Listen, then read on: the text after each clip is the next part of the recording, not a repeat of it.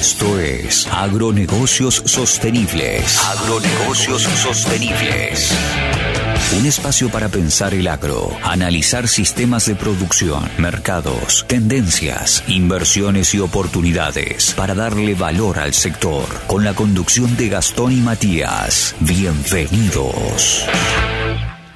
Hola, ¿cómo están? Bienvenidos nuevamente a un nuevo capítulo de nuestra consultora en gestión agropecuaria integral. Los saluda Matías en este día lluvioso.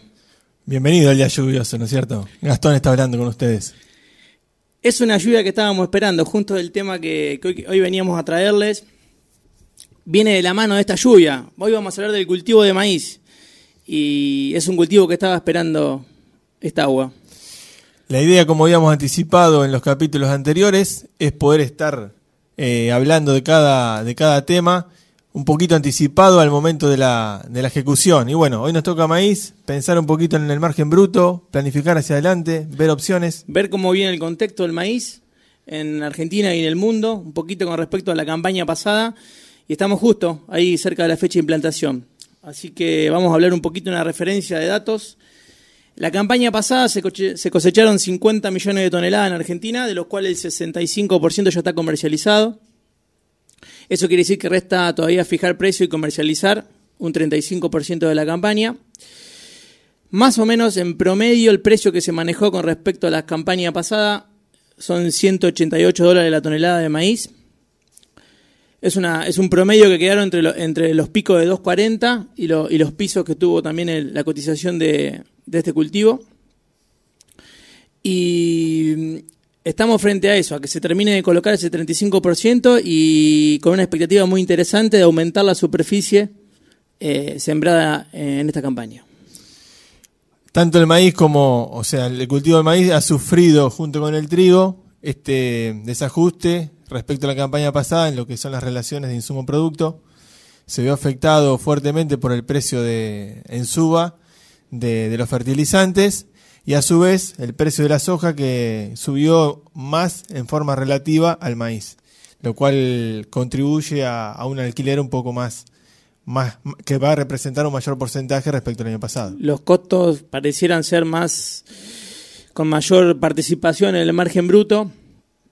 A esto también le tenemos que sumar que, el cierre de las exportaciones de carne también hacen que la demanda interna de grano eh, no sea interesante, entonces no sé si el 100%, pero un porcentaje muy elevado va a exportación.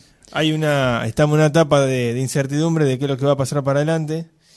Para dar una referencia, por suerte en el último tiempo, eh, respecto a lo que estaba pasando en trigo, bajó un poquito la uria y esto hace que la relación disminuya. O sea, en términos generales, estamos un poquito mejor que para lo que era la, fertilización en trigo. Eh, en, la último, en el último tiempo bajó un 10%, entre un 7 y un 10%. Esperemos que esto ayude a, mejorar el número. Eh, la única relación insumo-producto que termina siendo favorable hoy por hoy en el disponible de, maíz es eh, la relación que tiene con el ternero y la relación que tiene con el gasoil. O sea, las actividades que podríamos financiar con, con, el, con el stock de maíz tendrían que ser alguna de estas dos para tener un, una relación favorable respecto al promedio.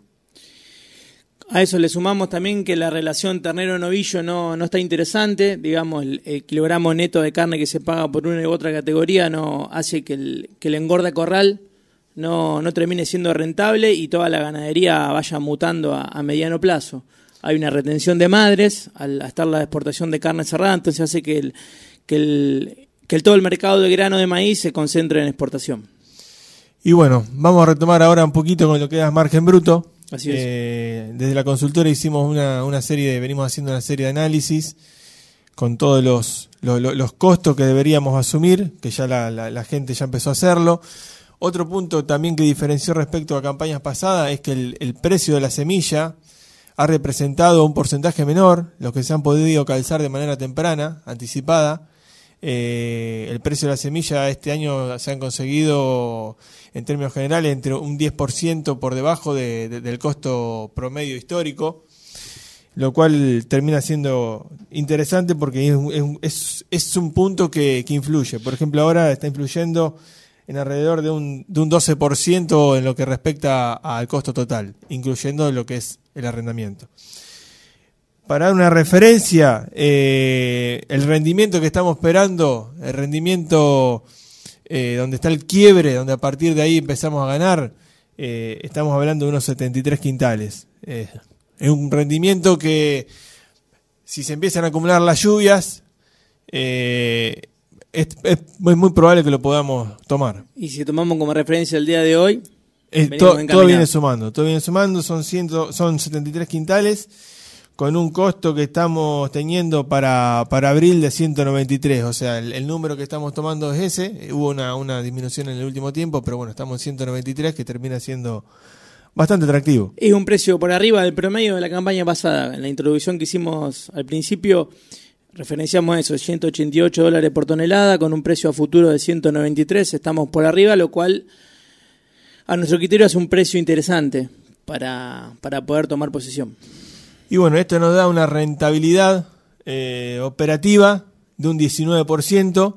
Nosotros estimamos un, rendimiento esperado de alrededor de 90 quintales. Eh, y bueno, y es en donde hacemos foco, ¿no es cierto? Además de eso, del análisis real operativo, si tenemos en cuenta el cultivo de maíz de primera como una, como una inversión anual, porque eh, cubre los dos años la campaña completa, obtenemos que la inversión que realmente realiza el productor sobre los márgenes esperados rondan el 50% anual en dólares, lo cual es algo que aunque parezca que el margen se va achicando por el aumento de los costos, desde el punto de vista financiero termina siendo muy interesante. A ver, desglosame un poquito ese criterio. ¿Cómo sería eso, Mati? Desde el punto de vista financiero, cuando uno quiere determinar la rentabilidad, se hace la ganancia, el rédito obtenido sobre el capital realmente inmovilizado, que es el dinero que nosotros ponemos a disposición de la producción, básicamente los gastos de implantación y, algo más, y todos los gastos que nosotros podemos postergar a cosecha no forman parte de, eso, de esa inversión, dado que la pagamos con el mismo resultado de la producción. Entonces, la estimación se hace en base a la rentabilidad obtenida o al número final sobre la inversión realmente realizada o el capital inmovilizado. Desde el punto de vista financiero.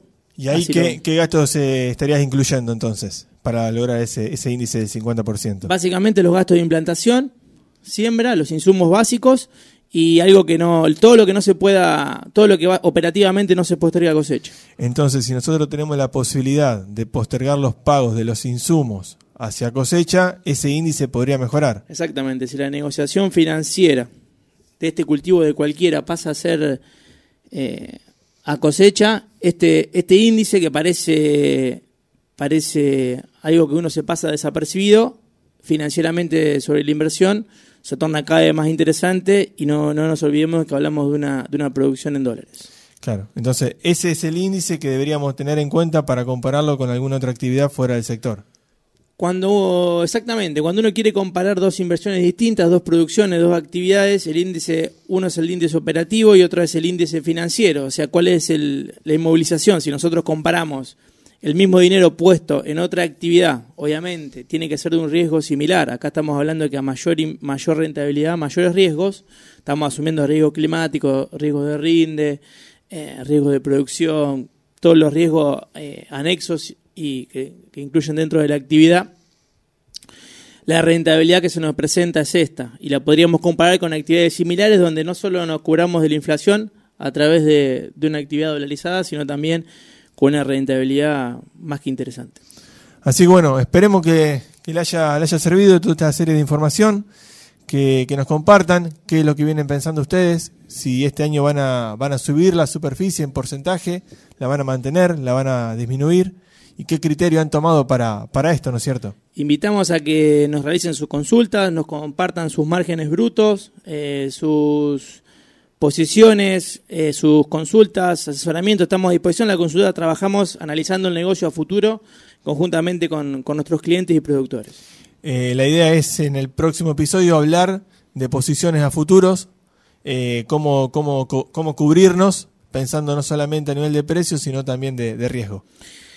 Bueno, le dejamos nuestros canales, siempre estamos en YouTube, en Spotify, eh, en Instagram y ahora le vamos a compartir nuestro mail que se llama Hola Agronegocios.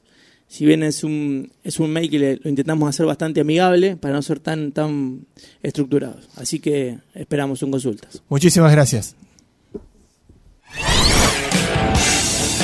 Esto fue Agronegocios Sostenibles. Sumate a este espacio a través de nuestras redes. Nos vemos en una próxima emisión.